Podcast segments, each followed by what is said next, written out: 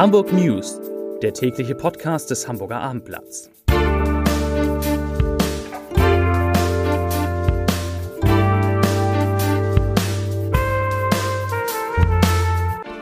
Herzlich willkommen. Mein Name ist Lars Heider und heute geht es im täglichen News-Podcast des Hamburger Abendblatts um eine neue Attestregel für Hamburgs Lehrerinnen und Lehrer und um den Start des sogenannten eingeschränkten Regelbetriebs in Hamburgs Kitas. Morgen geht es los. Außerdem, Hotels werben um Langzeitmieter, das ist ganz interessant. In der Weizstraße verschwinden nach mehreren Unfällen Parkplätze endgültig und Harry Potter kommt nach Hamburg endgültig auch, wenn denn die Stadt mitspielt. Zunächst aber wie immer, bevor es zu diesen Themen geht, die, der Blick auf die Top 5 der meistgelesenen Texte auf abendblatt.de. Auf Platz 5, wie Corona-Touristenattraktion in Hamburg bedroht. Da geht es darum, ich habe gestern schon kurz darüber äh, berichtet, dass selbst das Miniatur-Wunderland befürchtet, wenn das so weitergeht, Anfang des Jahres in finanzielle Schwierigkeiten zu kommen. Top 4, Turkish Airlines bietet vier neue Strecken ab Hamburg an, das ist selbsterklärend. Top 3, Unfall auf der Stresemannstraße, ein Schwerverletzter. Auf Platz 2, HSV-Idol Felix Magath litt an Depressionen. Das erzählt der ehemalige Trainer und äh, Superstar des HSV ganz offen. Und auf Platz 1, großer Trauermarsch für einen Hamburger Hip-Hop-Pionier. Das sind die Top 5 der meistgelesenen Themen auf Abend. Ja, Bald sind Sommerferien, ich glaube morgen. Morgen in einer Woche ist es soweit. Aber danach, das steht seit heute endgültig fest. Das haben nämlich die Ministerpräsidenten der Länder zusammen mit der Bundeskanzlerin beschlossen. Danach wird es in Hamburg und überall sonst wieder regulären und kompletten Unterricht geben, zumindest in den Grundschulen und wohl mindestens auch in den fünften und sechsten Klassen der weiterführenden Schulen. Und an sich, so ist der Plan, soll das überall so sein. Wie gesagt, das ist heute verkündet und beschlossen worden von dem Ministerpräsidenten zusammen mit der Bundeskanzlerin. Und nun geht es natürlich neben organisatorischen Herausforderungen vor allem darum, sicherzustellen, dass für diesen kompletten Unterricht eine ausreichende Zahl von Lehrerinnen und Lehrern zur Verfügung steht. Und das kann gar nicht so, das wird gar nicht so einfach sein. Denn Thies Rabe, der Hamburger Schulsenator, hat jetzt schon gesagt, ich zitiere, alle Länder sorgen sich darum, dass zum neuen Schuljahr alle Lehrkräfte an Bord sein müssen.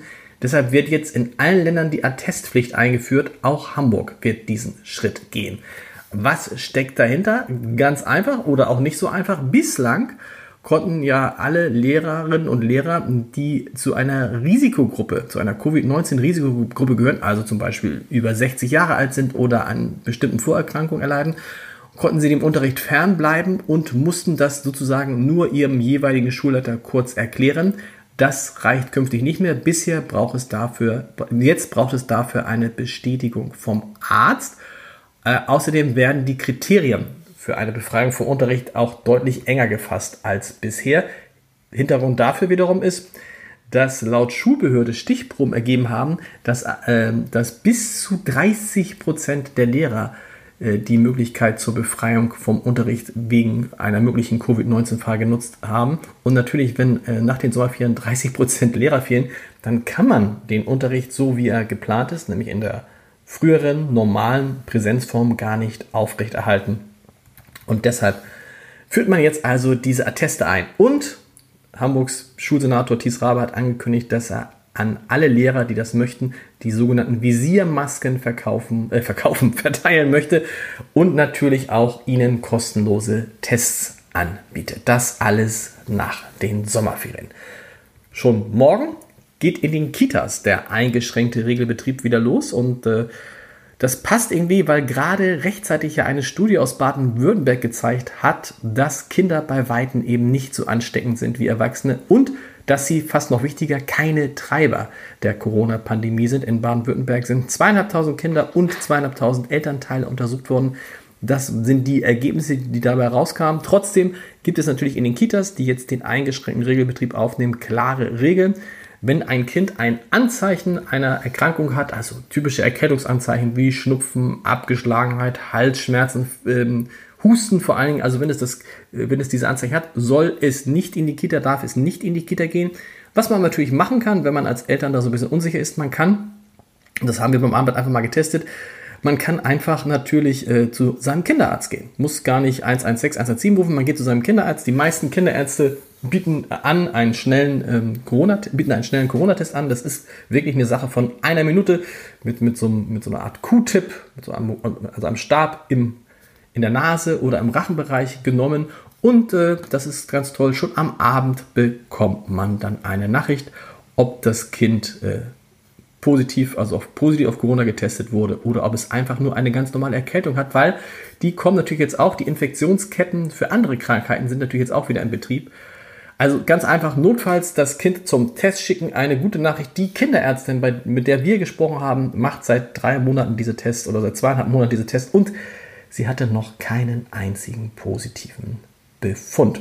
Insgesamt Neuinfektionen in Hamburg heute wieder zwei. Also das ist wirklich sehr, sehr wenig und ich denke, äh, spätestens am Freitag, spätestens am Freitag wird die Zahl der Neuinfektionen in Hamburg pro 100.000 Einwohner zum ersten Mal unter die magische Grenze von 1, nämlich dann irgendwie auf 0,6, 0,7, 0,8 sinken.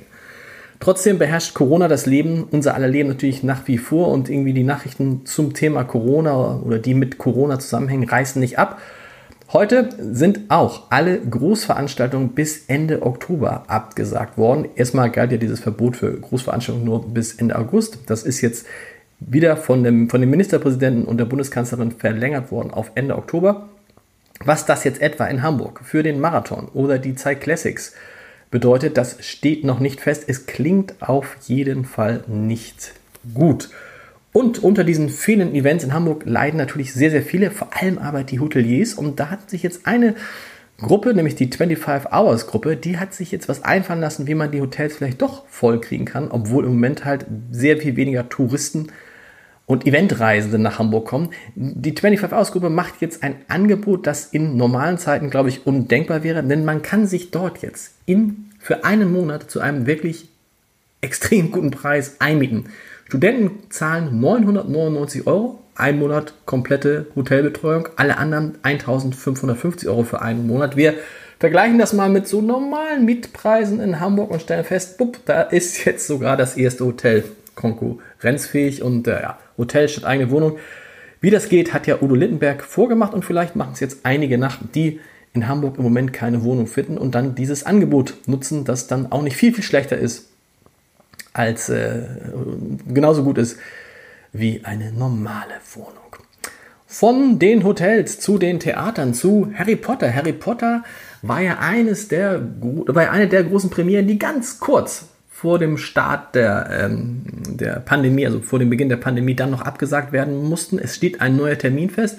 Harry Potter soll im umgebauten Meertheater am 4. Oktober starten. Und, das ist interessant, Macher Mike Klocko hält an diesem Termin fest. Er hofft, dass es bis dahin in Hamburg so ist, wie es in Nordrhein-Westfalen zum Beispiel schon ist. Denn in Nordrhein-Westfalen dürfen, haben, die, haben die Theater schon längst wieder geöffnet und sie dürfen sogar alle Plätze belegen, vorausgesetzt, die Zuschauer tragen alle Masken und man weiß, welcher Zuschauer auf welchem Platz gesessen hat. Das lässt sich aber alles online ganz gut organisieren. Also Mike Glocko hofft, dass er am 4. Oktober auch komplett sein Theater aufmachen kann mit dann 1600 Plätzen.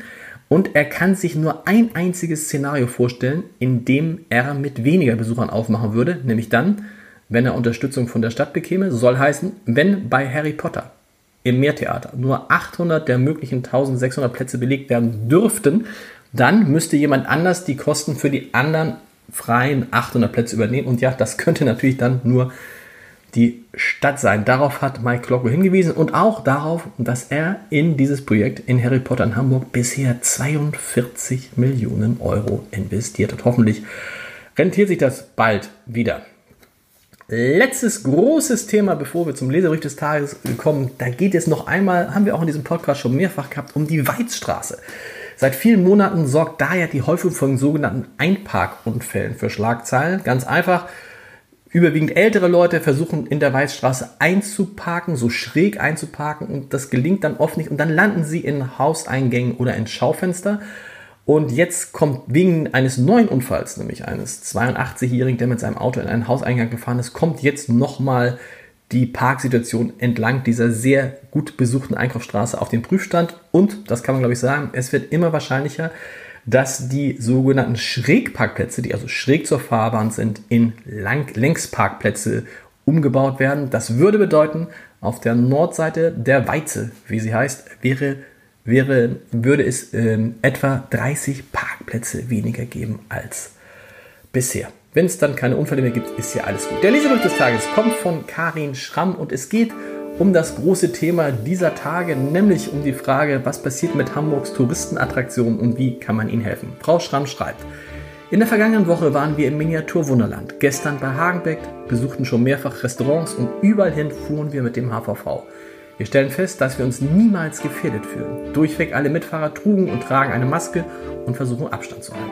Das Einzige, was wir zusätzlich tun, wenn wir wissen, dass wir uns nicht gleich die Hände waschen können, ist ein Desinfektionsmittel zu verwenden, das ich in meiner Tasche dabei habe. Ich kann nur jeden ermuntern, weiterhin die öffentlichen Verkehrsmittel zu benutzen. Der Klimawandel ist nicht abgewehrt und wenn der Verkehr weiter so zunimmt wie in letzter Zeit, dann können wir die gesteckten Ziele niemals erreichen. Die Besuche im Miniatur Wunderland und in Hagenbeck waren sehr gut organisiert. Man konnte sich überall aus dem Weg gehen und durch die Einrichtung von sogenannten Einbahnstraßen wird gewährleistet, dass man sich nicht zu nahe kommt. Überall standen Desinfektionsmittel zur Verfügung und es wurde peinlich darauf geachtet, dass immer alles hygienisch rein war. Allerdings kann die Begrenzung der Besucherzahlen natürlich nicht so bleiben. Alle Institutionen, Theater, Clubs etc. benötigen dringend mehr Besucher, um ihre Kosten decken zu können. Ich hoffe sehr, dass alle, die Hilfe brauchen, diese nach Möglichkeit auch bekommen. Und ich möchte alle Hamburger bitten, die es sich leisten können, so viele Veranstaltungen etc. wie möglich zu besuchen. Vielen Dank für diesen schönen Leserbrief. Wir hören uns morgen wieder. Tschüss.